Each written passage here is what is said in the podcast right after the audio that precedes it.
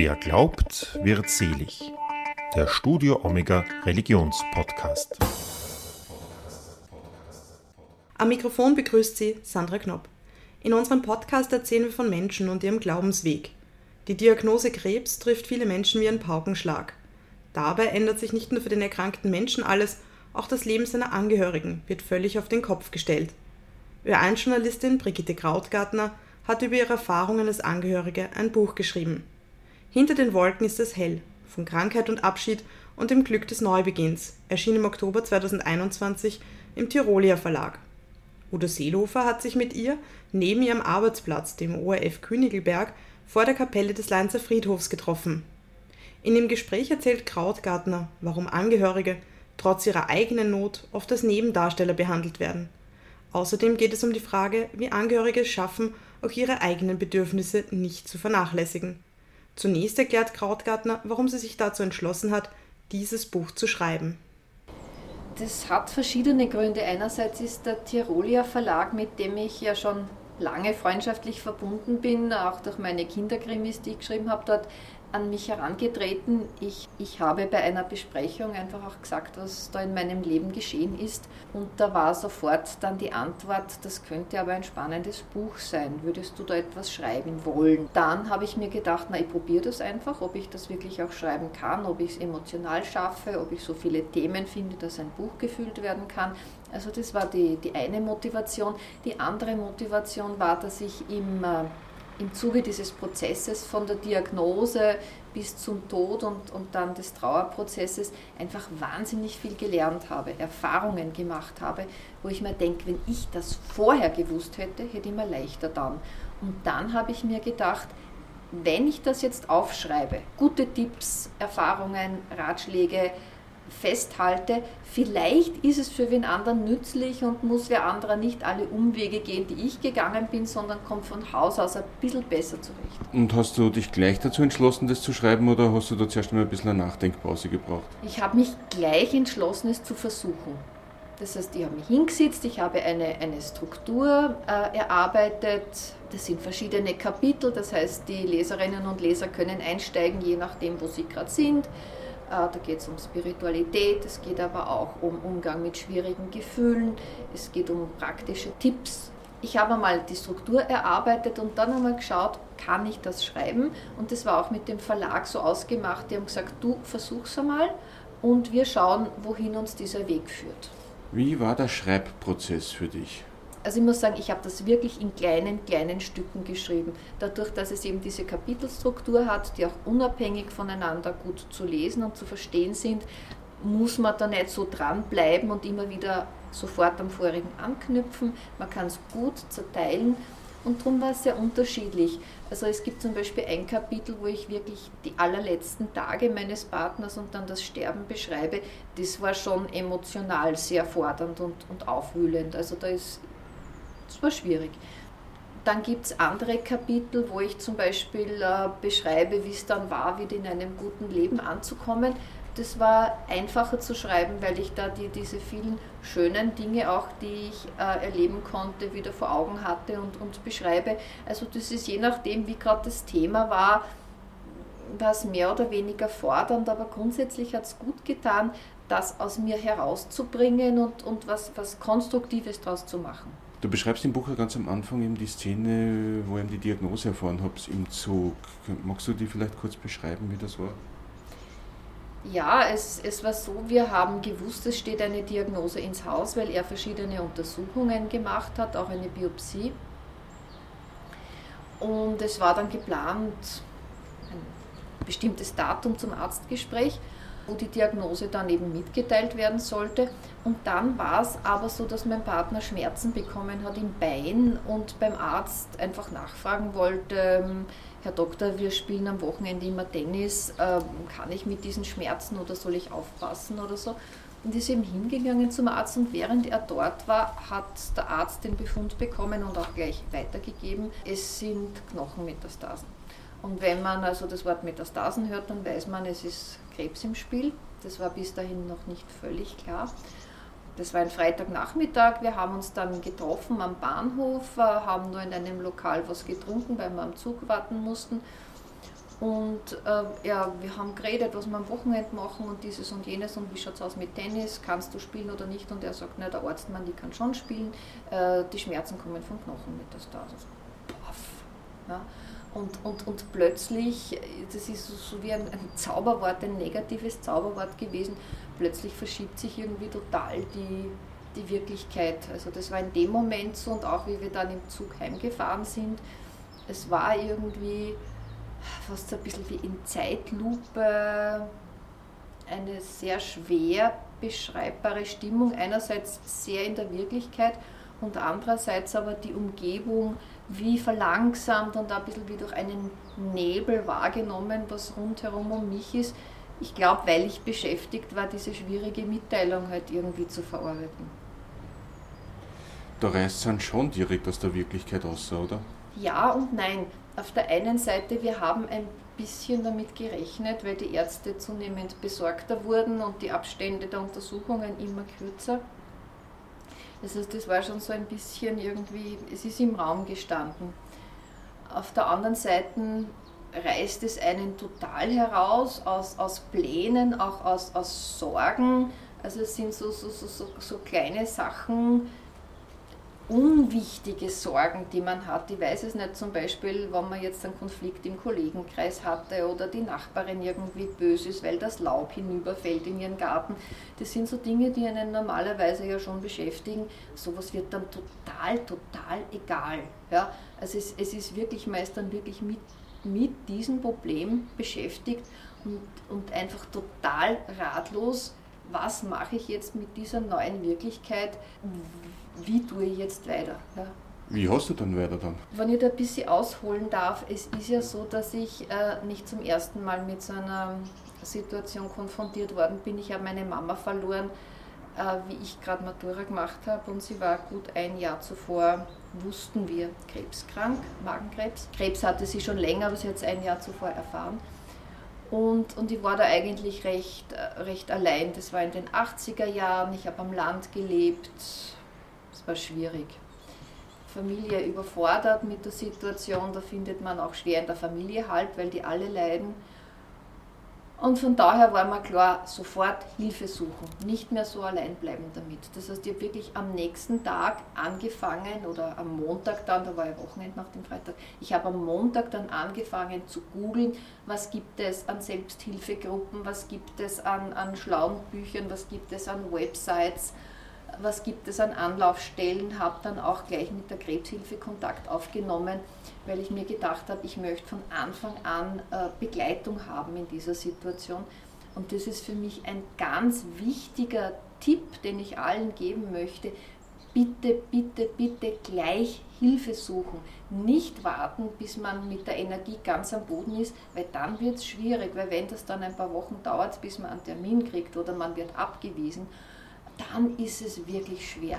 Gleich am Anfang Hilfe suchen. Und was ich auch gleich am Anfang gemacht habe, war, dass ich am Arbeitsplatz Bescheid gegeben habe und gesagt habe, bitte, bei mir hat sich die Situation total verändert. Äh, wundert euch nicht, wenn ich verheult oder übernachtig da sitze.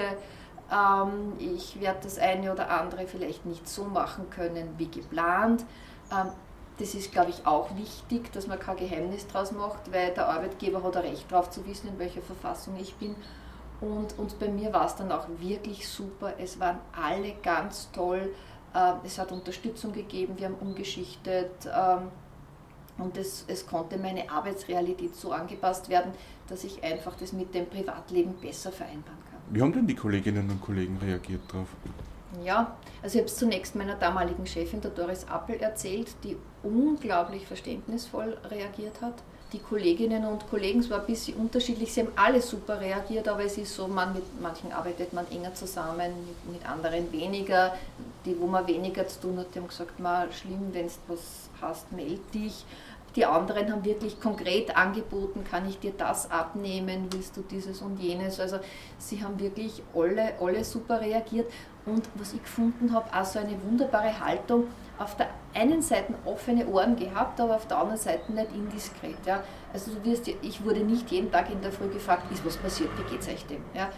Weil ich habe das wirklich als Ressource empfunden, am Arbeitsplatz mich auch mit anderen Dingen beschäftigen zu können.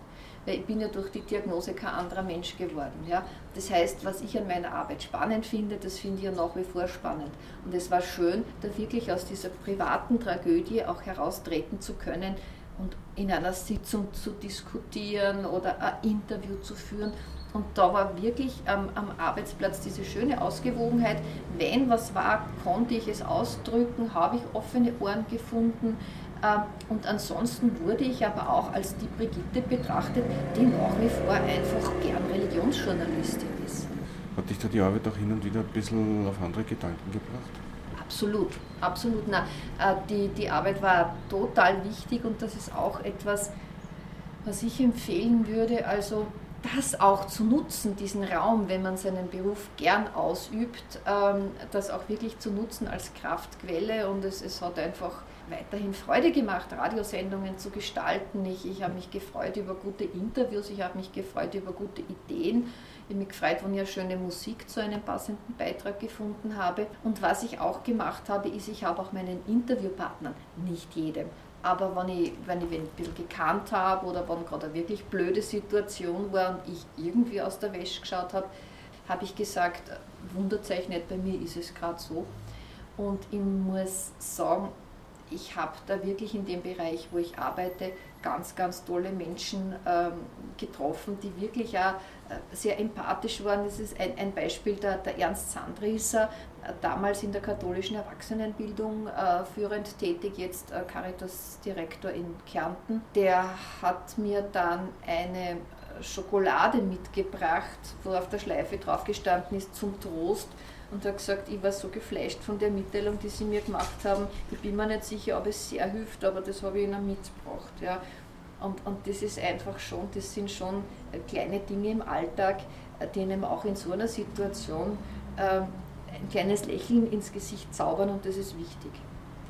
Es hilft dann, dann schon, wenn man merkt, eben, die Menschen berührt das und sie gehen auf einen ein, oder?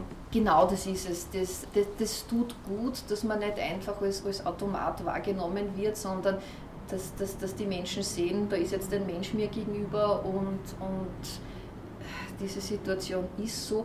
Zumal, das muss ich auch sagen, ich teilweise im ähm, in anderen Bereichen das nicht so wahrgenommen habe, dass ich gesehen wurde. Ja. Also wenn ich mit meinem Partner beim Arzt war, da wurde ich als Angehörige zum Teil, nicht immer, aber zum Teil, und das war sehr schmerzhaft, ausgeblendet.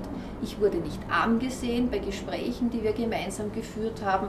Ich bekam keinen Sitzplatz angeboten, äh, so quasi, ich war nicht vorhanden. Ja. Und da, da ist man eigentlich mit einer persönlichen Tragödie konfrontiert und, und da ist jemand, ich tue, als wärst du nicht da und als gäbe es dich nicht. Ja, ja also das möchte ich so nie mehr erleben. Hast du deswegen auch in dem Buch die Angehörigen beschrieben als Nebendarsteller, die aber auch durch die Hölle gehen natürlich? Es, es ist, ich habe für mich den, den Begriff äh, geprägt, ich bin ein menschlicher Kollateralschaden. Weil es natürlich so ist, die Ärzte, ich verstehe es schon, das ist eine komplexe Situation, so ein aggressiver Tumor und die müssen schauen, das ist ihr Anspruch, diesen Tumor in Schach zu halten, wegzukriegen, zu heilen, was auch immer. Ja, dass einem da nicht so wichtig ist, ob die Partnerin jetzt gerade gut drauf ist oder nicht, das ist einerseits verständlich. Ja.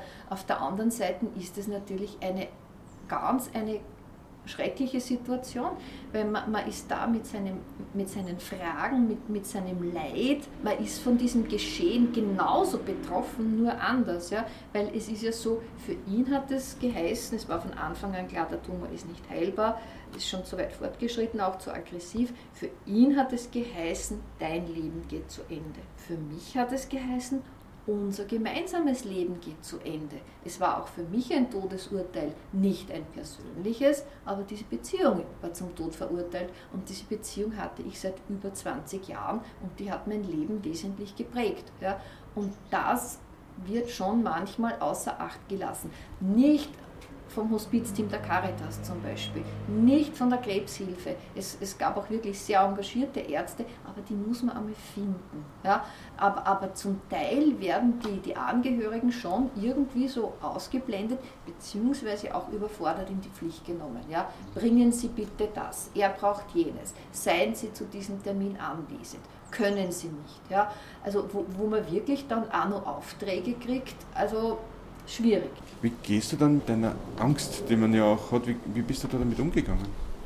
Ja, wie gesagt, also ich habe versucht oder ich habe mir Hilfe gesucht. Zum Teil, vieles muss man einfach aushalten. Das, das, das ist brutal, aber das muss man, muss man einfach so sagen. Vieles, vieles muss man aushalten, kann sich auch anderen Dingen zuwenden. Ja, also dass ich sage, das ist jetzt diese Krebsrealität, mit der habe ich mich beschäftigt.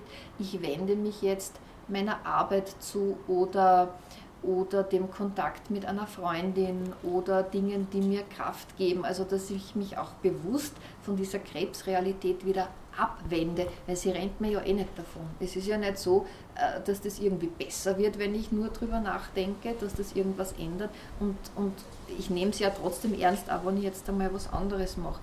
Ich, ich, ich glaube, es gibt da einfach bei unterschiedlichen Menschen unterschiedliche Kraftquellen und Ressourcen, denen man sich zuwenden soll. Kreativität, Sport, Spiritualität, je nachdem, wo man selber gut, gut aufgestellt ist. Aber manches muss man einfach aushalten. Da führt kein Weg dran vorbei.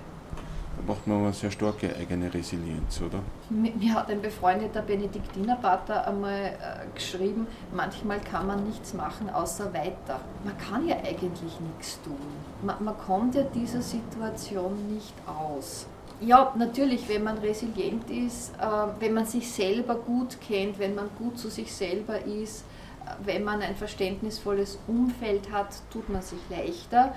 Und das ist auch so eine Botschaft des Buches. Man kann auch in so einer Situation ein besseres und ein schlechteres Leben haben. Man, man tut sich leichter und, und, und ich, ich glaube aber schon auch, gilt jetzt wahrscheinlich nicht für alle Biografien und kann man nicht verallgemeinern, aber ich glaube schon, es besteht die Möglichkeit, dass einem da auch äh, Unterstützung geschenkt wird. Also ich, ich glaube, man kann schon auch ein bisschen darauf hoffen. Es muss nicht unbedingt sein oder nicht unbedingt jetzt oder nicht unbedingt gleich, aber ich glaube schon, dass die Möglichkeit besteht. Das beantwortet auch schon ein bisschen meine nächste Frage, die ich gehabt hätte, nämlich ähm, wie du es geschafft hast, diese dunklen Täler, wie man es beschreibt, zu durchstreiten. Wie weit war dieser Weg eigentlich für dich? Hm, wie weit war dieser Weg für mich? Dann erstens möchte ich sagen, es ist ja so eigentlich nie wirklich abgeschlossen. Und es ist zum Beispiel jetzt so, wenn er Geburtstag hat oder es war heuer im Juni der Jahrestag unseres Kennenlernens, da zückt es mir immer noch alles zusammen. Ja? Oder wenn ich auf der Homepage unseres Chores das alte Foto sehe, Gruppenfoto, wo er wirklich fesch und vital dasteht in seinem bunten Hemd. Zum Teil bleibt es und begleitet. Es wird halt immer so eine, es wird immer leiser, es wird immer weniger, es taucht aber immer wieder auf. Das ist das eine. Und das andere ist, auf sich schauen, Unterstützung suchen, möglichst viel äh, Positives und, und Befriedigendes im Leben finden. Und mein Appell wäre halt, äh, dem Leben auch die Chance zu geben wenn ich die guten Dinge, die mir passieren, ausblende oder nicht ermögliche, weil ich nur mehr daheim sitze und in kein Konzert mehr gehe und keine Freunde mehr treffe, dann kann ich diese, diese guten Dinge nicht wahrnehmen, weil ich die Tür zumache. Ja? Also einfach wirklich auch den guten Dingen, dem Leben die Chance geben. Also das, das halte ich für ganz wichtig. Du hast in dem Buch auch geschrieben, dass ihr euch anfangs dazu entschlossen habt, noch nicht allen Menschen wirklich Bescheid zu sagen. Warum eigentlich? Und war das dann auch schwierig, wenn ihr dann mit denen geredet habt und gewusst habt, sie wissen das noch nicht? Ja, es war schon komisch. Auf der einen Seite, man hat das Gefühl, es ist so eine Zwei-Ebenen-Realität. Es ist auf der einen Seite die Realität wie immer. Wir sind ja regelmäßig immer zum Beispiel in die Chorproben gegangen und haben dort ganz lange nicht Bescheid gesagt. Und, und wo man da diese komische äh, Realität hat beim nächsten Konzert, wer steht neben wem, äh, wir bilden Fahrgemeinschaften irgendwo hin, haben wir alle Noten dabei, wo es um diese Dinge geht, ja, die ja wichtig sind für einen Chor. Und gleichzeitig haben wir gewusst, ja, also es steht wieder ein Arzttermin an und, und eine Befundbesprechung oder er hat Schmerzen gehabt vorm Weggehen oder so. Das ist schon komisch, man lebt gleichzeitig in zwei Realitäten. Ähm, auf der anderen Seite war es, glaube ich, schon gut, das nicht gleich zu sagen, weil wir wollten so lang wie möglich Bereiche der Normalität in unserem Leben haben. Und je mehr die Menschen Bescheid wissen, desto mehr wird einfach geschaut, schaut sie traurig aus, hat er abgenommen. Wir haben Angst vor so einer Überbemitleidung gehabt. Ja. Und wir wollten einfach Normalität haben in unserem Leben, weil wir gewusst haben, äh, das tut uns gut. Er ist auch ganz lang arbeiten gegangen, zum Beispiel, obwohl er nicht hätte müssen, weil er gesagt hat, das bringt Normalität in mein Leben. Ich habe Freude an meiner Arbeit und am Umgang mit den Kollegen. Also äh, das, das war die Entscheidung und ich glaube, für uns war es eine richtige Entscheidung. Äh, würde aber nicht sagen wollen, dass das alle jetzt so machen müssen. Ich glaube, das ist sehr individuell. Man würde dann wahrscheinlich auch, dass sich nicht immer jedes Gespräch dann nur um das eine Thema dreht. Ganz genau, ganz genau. Man will nicht, dass sich das Gespräch immer um das eine Thema dreht, weil das Leben einfach größer ist mein Leben auch sein Leben. Und das hat uns auch die, also hat mir auch die Psychologin in der Krebshilfe, der ich unendlich dankbar bin, äh, geraten. Sie hat gesagt, Sie müssen Ihr Leben nicht darauf fokussieren. Es gibt ganz vieles. Und da fällt mir auch dieser, dieser Spruch ein, der Hospizbewegung. Es geht nicht darum, wie viele Tage das Leben hat, sondern wie viel Leben die Tage haben. Ja? Und, und je mehr ich mein Leben öffne, auch als kranker Mensch, für, für schöne Dinge, für spannende Dinge, für Aktivitäten, desto mehr Leben haben meine Tage. Ja. Ein Thema, das du auch in dem Buch ansprichst, ist, dass du sagst, auch als Partnerin eines im fortgeschrittenen Stadium krebskranken Mannes gibt man Bedürfnisse nach wahrgenommen werden, nach Berührung, nach Nähe, nach Erotik und auch nach Sexualität, nicht an der Garderobe ab. Jetzt frage ich mich aber echt, das ist ja, das stimmt ja eigentlich, und warum ist das eigentlich noch so ein Tabuthema? Gute Frage. Gute Frage das, also darüber zu schreiben, das war für mich, wie soll man sagen, auf der einen Seite was mir sehr wichtig, weil ich einfach nichts dazu gefunden habe. Ja. Man schaut im Internet nach, man googelt und man findet dann den lapidaren Satz, ersuchen Sie das vertrauensvolle Gespräch mit Ihrem Partner oder mit dem Arzt oder so, ja, Punkt. Damit ist das so quasi erledigt. Ja. Und, und, also, und wenn man dachte, die drücken sich alle drum herum, das ist ein, das ist ein heißes Thema. Und ich, ich kann es nicht sagen, warum es ein Tabuthema ist. Vielleicht, weil es nicht wirklich eine Lösung für dieses Problem gibt. Es ist schwer, da eine Lösung zu finden und tatsächlich bleibt vieles ungelöst oder man findet individuelle Lösungen. In dem Sinne, dass man sagt, äh, kann ich jetzt zum Beispiel das Bedürfnis nach Erotik irgendwie sublimieren, ja, wie auch immer man das man das macht oder dass man sagt, ja, ich, ich gebe ich, ich nehme das Bedürfnis, gesehen zu werden, ernst und ich, ich kleide mich einfach schön, ich, ich mache mich hübsch und ich freue mich, wenn ich wahrgenommen werde. Andere wiederum sagen, ich bin so traurig, für mich ist das alles überhaupt kein Thema. Ja? Also ich, ich glaube, es gibt da sehr viele verschiedene Zugänge, Möglichkeiten. Ich glaube, es bräuchte einfach ein darüber sprechen. Ich glaube, es wird viel zu wenig darüber gesprochen. Ich glaube, es hilft schon, wenn ich mich mit diesem Bedürfnis wahrgenommen fühle, auch mit dem Mangel, der entsteht, dass das einmal ernst genommen wird. Ja? Und, und dann, dann mit seinem Leben etwas anfangen wir haben ja auch mit wirklich guten und, und empathischen Ärzten und Ärztinnen zu tun gehabt. Also ich glaube, es ist wichtig, dass man sich auch, was das Medizinische anbelangt, da wirklich gut umschaut, wer passt zu mir, mit wem kann ich gut reden, wer ist empathisch? Und dann einfach, äh, dann einfach drüber spricht, was ist möglich, was ist nicht möglich. Ich muss aber dazu sagen, das wäre in meinem Fall auch deswegen nicht so leicht gewesen, weil äh, mein, mein Partner nicht sehr gern über Sexualität ähm, gesprochen hat. Also, und, und speziell in einer Krankheitssituation und speziell, wenn er dann weiß, mir fehlt etwas. Ja. Das hat ihm ja sehr wehgetan, dass, dass er mir etwas vorenthalten muss. Also das ist auch sehr schwer, mit dem Partner darüber zu reden. Also da glaube ich, wäre es wirklich super, wenn es mehr Angebote gäbe, aus so einer Mediation oder unterstützten Kommunikation, dass man sagt, okay, ich spreche von meiner Befindlichkeit, das ist jetzt kein Vorwurf an dich, ich sage einfach einmal, wie es mir geht, überlegen wir zu dritt, was wir machen könnten. Genau deswegen finde ich es auch so wichtig, dass du das angesprochen hast im Buch. Ich finde, man macht es sich zu billig, wenn man das einfach aus, ausblendet und, und leugnet oder dann vielleicht sogar stigmatisiert, so in dem Sinne, naja, der Partner kämpft mit dem Tod und äh, sie denkt dann nichts anderes als Sex. Ja. Ähm, weil da werden ja gerade auch Frauen, denke ich mal, so ein bisschen schlecht geredet. Nicht? Also das ist als, als, als, als, als Frau jenseits eines gewissen Alters, wird ja im Bett sowieso nur mehr geschlafen und geschnarcht oder so. Ich möchte nur dazu sagen, äh, es ist mir gerade dieses Kapitel sehr wichtig gewesen, das zu schreiben, weil, weil ich wirklich finde, da wird zu wenig gemacht auf diesem äh, Gebiet. Es ist äh, ein Problem, das wirklich Menschen im Kern betrifft und gleichzeitig wird es viel zu wenig aufgegriffen. Ich weiß aber auch, man macht sich schon ein Stück angreifbar, wenn man das thematisiert.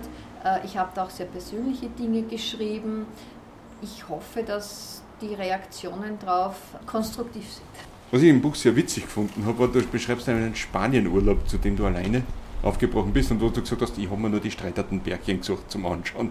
Warum? Ja, das war so eine spontane Idee. Äh, ich muss dazu sagen, das mit dem Urlaub war abgesprochen mit Ärzten, mit meinem Partner. Wir haben uns da dreimal rückversichert, ob das eh alles okay ist und so, dass ich wirklich da auch allein aufbrechen kann. Ich habe auch gewusst, ich komme jederzeit zurück. Es war ein Direktflug in eine Stadt, die gut angebunden ist. Ich habe am Flughafen die Idee gehabt. Ich weiß gar nicht, woher die gekommen ist einfach diese Idee gehabt, so, ich kann mir es jetzt aussuchen. Nicht? Und dann habe ich mir gedacht, die Verliebten, wenn ich mir die anschaue, brauche ich eigentlich gar nicht wegfliegen, weil da bin ich sieben Tage lang nur traurig. Nicht? Und es tut mir leid. Und ich aber es gibt ja auch die anderen. Und eigentlich ist es ja super, dass ich jetzt nicht jede Kleinigkeit diskutieren muss, wohin gehen wir essen oder warum trödelst du schon wieder, sondern dass ich das halt auch, dieses Allein unterwegs sein, nicht nur als Mangel, sondern auch in diesem Rahmen einmal als Stück Freiheit erleben darf. Hast du das auch gemacht, dass du mal deine eigenen Akkus wieder ein bisschen aufladen kannst? Absolut, das war, das war total notwendig. Das war total notwendig und ich habe die ersten Tage wirklich sehr, sehr viel geschlafen und, und habe ein Hotel ganz am Strand gehabt und habe auch wenig unternommen. Und es war einfach so traumhaft, dann im, im, im Meer zu schwimmen, das Wasser zu spüren, die Sonne, den Strand. Es ist immer alles da. Das Gute ist da, auch wenn ich selber mich in einer ganz schrecklichen Situation befinde und vielleicht keinen Zugang habe dazu. Aber das Gute ist da. Es gibt Meer, es gibt Strand, es gibt Sonne, es gibt äh, ein Abendessen in einem Fischlokal. Und ich kann das, ich kann das genießen. Ja? Vielleicht nicht immer, aber einfach das zu wissen, es ist möglich. Und wenn man es dann tut, wie gesagt, mit einem guten Gewissen, weil wir uns da wirklich sehr, sehr abgesichert haben.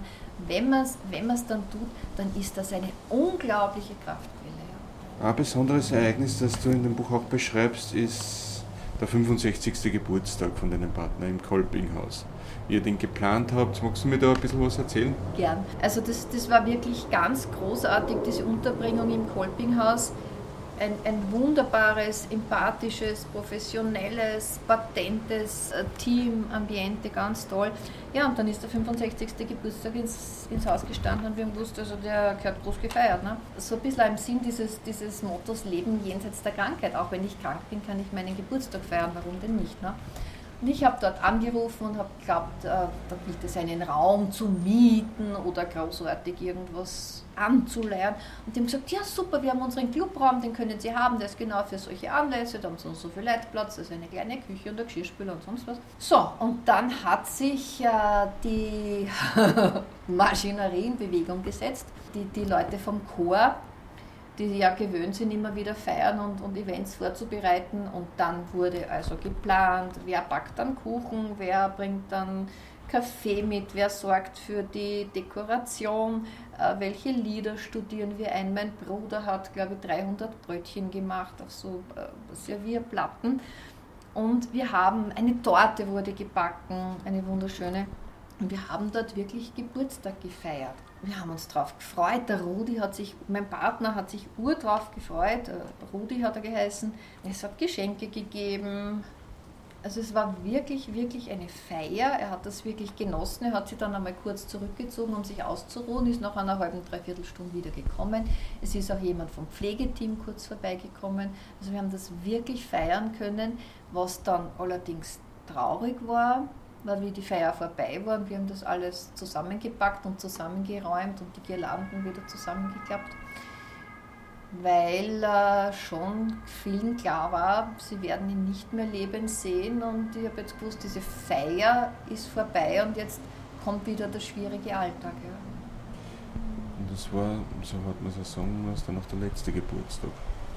Es, es, war der letzte Geburtstag und der ist auch circa zwei Wochen danach verstorben. Man hat immer das Gefühl, es kann nicht mehr bergab gehen, wenn jemand eh schon so schwach und so, so ausgemergelt ist, was es dann noch einmal sichtbar bergab gegangen. Der hat sich sehr auf dieses Fest gefreut, er hat sehr auf dieses Fest hingelebt und, und es war dann äh, tatsächlich, also ich habe ihn dann schon natürlich noch lebend gesehen, aber die, mit einer Ausnahme auch vom, vom Chor niemand mehr. Nein, es war der Abschied und die, die Leute haben es auch gewusst. Wie waren diese letzten Tage für dich? Magst du mir das erzählen? Gern. Ja, wie waren diese letzten Tage? Es ist dann ein Anruf vom Kolpinghaus gekommen. Also ich war da eigentlich eh vorher fast jeden Tag dort, äh, dass sich seine Situation über Nacht verschlechtert hat, äh, noch einmal verschlechtert. Ich bin dann hingekommen und da war ein Foto an seiner Tür, an der Tür seines Zimmers im Pflegebereich, ein dunkles Foto mit so einer weißen Blume drauf.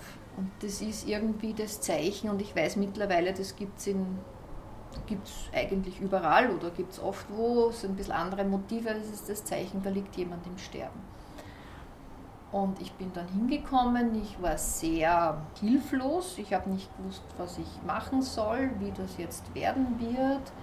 Ich hatte Scheu, ihn zu berühren, ich hatte Scheu, etwas zu sagen, ich wollte ihn nicht stören in, in, in seiner Ruhe.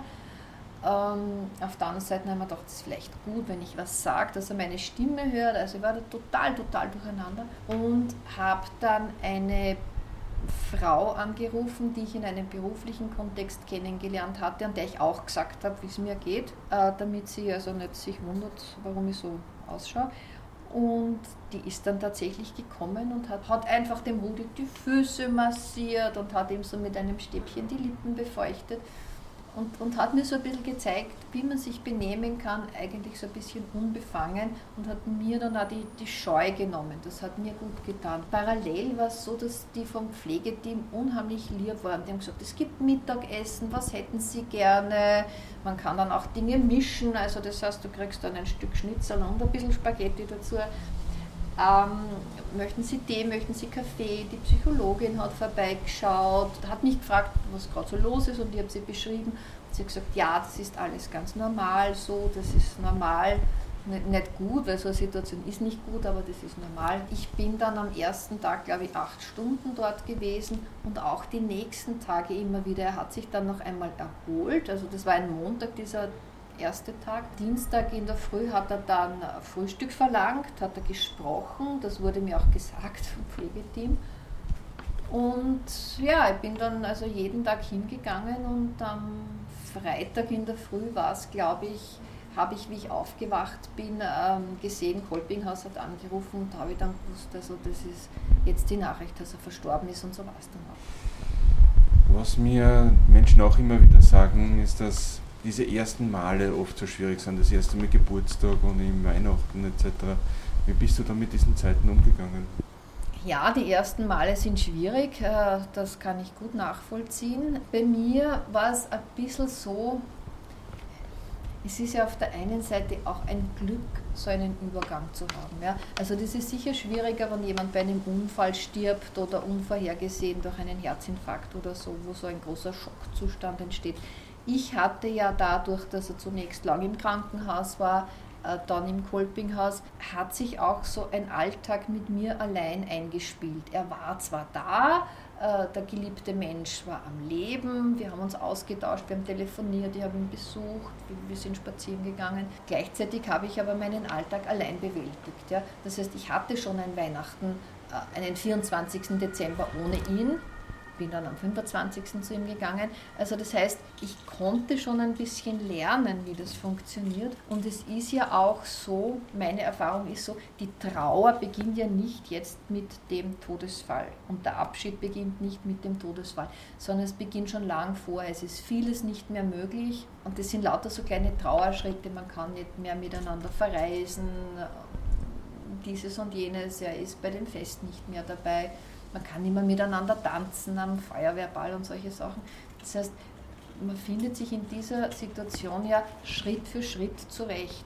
Insofern war ich gewohnt, eben allein zu Hause zu sein und habe auch Vorkehrungen getroffen. Das heißt, wenn Geburtstag war, wenn sein Geburtstag war, wenn Kennenlerntag war, wenn Weihnachten war, das habe ich geplant. Ja. Da habe ich immer was Schönes geplant, Treffen mit netten Menschen oder ich gehe ins Kino oder in ein Konzert, dass ich einfach nicht in dieses Loch falle. Ja. Ist ja wahrscheinlich auch genau das auch, was er gewollt hätte, oder? Na, auf jeden Fall. Ja, das war eine Liebesbeziehung. Ich habe ihn geliebt, er hat mich geliebt. Und wenn man einen Menschen liebt, will man, dass es dem gut geht. Ja. Und er wollte, dass es mir gut geht. Darum hat er auch gesagt, bitte fahr nach Spanien. Ja. Also der hätte das auf jeden Fall gewollt. Ich habe da nie ein schlechtes Gewissen gehabt oder was. Nein, also ich war mir da, ich war mir da ganz sicher. Ja. Darf ich fragen, wann er verstorben ist? Er ist im März 2019 äh, verstorben. Wir haben Ende August 2017 äh, die Diagnose erhalten. Am 10. März war die Geburtstagsfeier und circa zwei Wochen danach ist er verstorben. Wie geht es dir jetzt heute, wenn du jetzt das Buch ist jetzt fertig und wie geht es dir mit dem Ganzen? Mir geht es jetzt sehr gut. Äh, wobei ich schon ein bisschen unsicher bin, eben diese ganzen persönlichen Dinge, ob ich da negative Rückmeldungen bekomme von Menschen. Ich habe die Erfahrung, dass Menschen, die sich selber vieles nicht zugestanden haben, oft einmal ein bisschen bitter werden oder sehr bitter werden und dann sehr negativ reagieren, wenn andere sich das zugestehen, was sich die selber versagt haben. Und dass sie dann negativ reagieren, also sowas könnte könnte zum Beispiel sein, weiß ich nicht. Also da habe ich so ein kleines Fragezeichen, ob das nicht passieren wird. Ansonsten freue ich mich jetzt, ich habe es noch nicht in Händen gehalten, der Verlag hat es schon, ich habe es selber noch nicht in Händen gehalten. Bin wahnsinnig neugierig, wie es jetzt konkret ausschaut, wenn es äh, zum Angreifen ist. Ich habe schon von vielen Seiten auf Facebook positive Reaktionen bekommen von Frauen, die ich gar nicht kennen, hatten eigentlich hauptsächlich von Frauen, die gesagt haben, super, dass du darüber ein Buch schreibst. Ähm, also ich glaube schon, dass das ein Thema ist, jeder verliert im Laufe seines Lebens einmal einen geliebten Menschen. Ich glaube schon, dass das ein Thema ist, dass das äh, viele Menschen äh, berührt, betrifft, dass die da auch einmal schauen wollen, wie geht es wem anderen damit, wie war die Geschichte, was hat dieser Mensch gemacht, was könnte ich daraus äh, für mich rausziehen. Und, und ich empfinde allein das, dieses Interesse jetzt, als unglaubliche Wertschätzung und Bestärkung, dass ich das gemacht habe. Und ich denke auch, das Buch zeigt also auch, dass man sich da durchaus was zugestehen auch kann. Dass sich dann nicht mehr alles um das eine Thema drehen muss, sondern dass man auch was anderes machen kann und auch ein bisschen auf sich selber schauen kann. Und ich finde, das ist so wichtig zu sagen.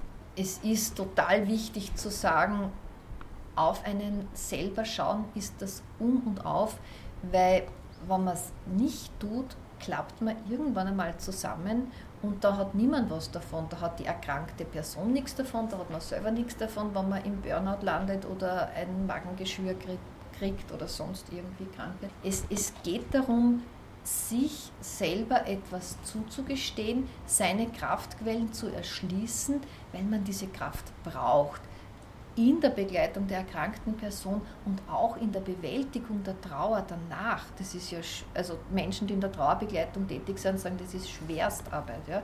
Und man braucht diese Kraft. Ja? Und, und darum Freude suchen, Kraftquellen erschließen, wo es nur irgendwie geht. Und wenn jemand sagt, das ist liederlich oder das ist unmoralisch oder hast du jetzt nichts anderes vor, als eine Städtereise zu machen, dann einfach wirklich Ohren zu glauben, Ohren zu klappen und sagen, sorry, das ist mein Leben und ich lebe mein Leben so, wie es zu mir passt. Und ich habe die Erfahrung gemacht, mit wem immer ich geredet habe, Krebshilfe, Caritas, Hospizteam, auch Menschen in meinem Umfeld, Seelsorgerinnen, Seelsorge, es haben alle unisono gesagt, achte auf deine Kraftquellen, sei gut zu dir. Ja. Kann einem da eigentlich auch der Glaube weiterhelfen? Der Glaube kann einem auf jeden Fall weiterhelfen. Das ist überhaupt kein Thema. Es ist nur so, es sind nicht alle Menschen gläubig. Also wenn jemand nicht gläubig ist, dann wird äh, in dieser Situation wohl kaum äh, die Glaubensblume aufblühen. Wo ich sehr dagegen bin, ist mit Gott zu hadern. Ich äh, habe das auch in einem Trauerforum immer wieder erlebt, dass es heißt, warum passiert das gerade mir? Alle anderen sind glücklich, warum passiert das mir? Wie kann Gott das zulassen? De facto passiert es an jedem in der einen oder anderen Form. Also Trauer ist der Preis, den wir zahlen für die Liebe. Also das heißt, mit Gott zu hadern oder was davon würde ich abraten. Das ist auch mir zum Glück nicht passiert. für mich war es so eine Erfahrung einer liebenden Gegenwart. Nicht in jeder Situation. Es hat die dunklen Täler gegeben und es hat Einsamkeit und Verzweiflung gegeben und da hat auch keine Bibel und kein lieber Gott geholfen. Ja, also das gehört dazu. Sehen wir übrigens auch an der Lebensgeschichte Jesu. Es gibt äh, den, den Garten Gethsemane und er schwitzt Blut und Wasser. Ja, also auch Jesus ist es so gegangen. Aber es, es gab dann auch immer so Erfahrungen so, in, so einer, einer liebenden Begleitung, so kleine Zufälle, man entdeckt Sachen, manchmal werden sie einem durch andere Menschen zugesprochen, manchmal findet man irgendwas. Ich habe zum Beispiel im, im Funkhaus war in der Nähe war so ein Wollgeschäft und das hat dann zugesperrt, ein Handarbeitsgeschäft. Und da sind heraus gelegen äh, ganz viele so äh, Zeitschriften mit so Strickmustern zur freien Entnahme. Und ich habe mir die genommen, weil ich als Jugendliche recht gern gestrickt habe und ich mag das Material Wolle und man kann was Schönes gestalten. Und, und habe da reingeschaut und habe probiert und, und habe einfach gesehen, wie mir das Freude macht, dass da was wächst unter meinen Händen. Da kann man natürlich sagen, es ist ein Zufall, ja. Aber es ist doch ein schöner Zufall, dass mir das passiert ist, dass ich da hinschauen konnte, dass man so, so kleine Geschenke äh, kriegt im Alltag und dass man sich auch darauf verlassen kann, dass die, dass die vorkommen das eine oder andere Mal. Also das ist so der Glaube, der mich bestärkt hat. Das ist vielleicht ein bisschen abstrakt, aber, aber das ist so, wie ich überhaupt meinen Glauben lebe. Ja? Also dass man so irgendwie so mit miteinander geht, mit Gott und sich so immer wieder ein bisschen austauscht und dann macht wieder jeder sein Ding und dann ist wieder die Verbindung da und die reißt auch nicht ab, wenn man mal ein bisschen jeder sein Ding macht. Also so in der Art. Was würdest du denn jemandem raten, der in einer ähnlichen Situation ist, wie du warst? Auf jeden Fall so schnell wie möglich sich Hilfe suchen. Krebshilfe, Caritas Hospizteam, im Internet nachschauen. Ähm, wo auch immer, im, im privaten Umfeld, im Freundeskreis, ich würde raten, offen mit der Thematik umzugehen. Also jetzt nicht in dem Sinne, es jeden auf die Nase zu binden, wir haben es damals nicht allen gesagt, aber sobald ich den Eindruck habe, ich, ich, werde irgendwie fragend angesehen oder so, was ist los mit der? Und, und die Situation spiegelt sich ja dann auch oft zu sagen, es ist deshalb, weil, weil es ist ja nicht ehrenrührig, einen, einen kranken Angehörigen zu haben. Man, man, man muss sich nicht schämen, es ist niemand schuld dran. Das gehört zum Leben, also wirklich auch am Arbeitsplatz offen zu sein, damit man das so gut wie möglich hinkriegt und dann einfach zur erkrankten Person und zu sich selber gut sein. Kraftquellen für die erkrankte Person gemeinsam und für einen selber zu erschließen. Und wenn man wenig Erfahrung hat damit, wo die sein können, weil man so ein Arbeitstier ist oder so eingespannt, familiär oder sonst was, dann gezielt danach suchen und eventuell auch einen, einen Coach, einen Lebensberater, eine Seelsorgerin, eine Psychologin fragen. Äh, das heißt jetzt nicht, dass ich da in eine tiefenpsychologische Begleitung einsteigen muss, aber äh, Leute, die sich auskennen, die sind da unglaublich bereichernd mit ihren Erfahrungen und, und da kann man sich auch ganz viel holen davon. Das war ein super Schlusswort. Vielen lieben Dank für das Gespräch. Sehr gerne, sehr gerne. Das war Wer glaubt wird selig, der Studio Omega Religionspodcast für heute. Wer sich für das Buch Hinter den Wolken ist es hell von Krankheit und Abschied und dem Glück des Neubeginns interessiert, findet den Link zum Verlag in den Shownotes. Wenn Ihnen diese Folge gefallen hat, dann empfehlen Sie uns bitte weiter. Nähere Informationen finden Sie auch auf unserem Facebook- und Instagram-Account sowie auf YouTube. Am Mikrofon verabschiedet sich Sandra Knopp.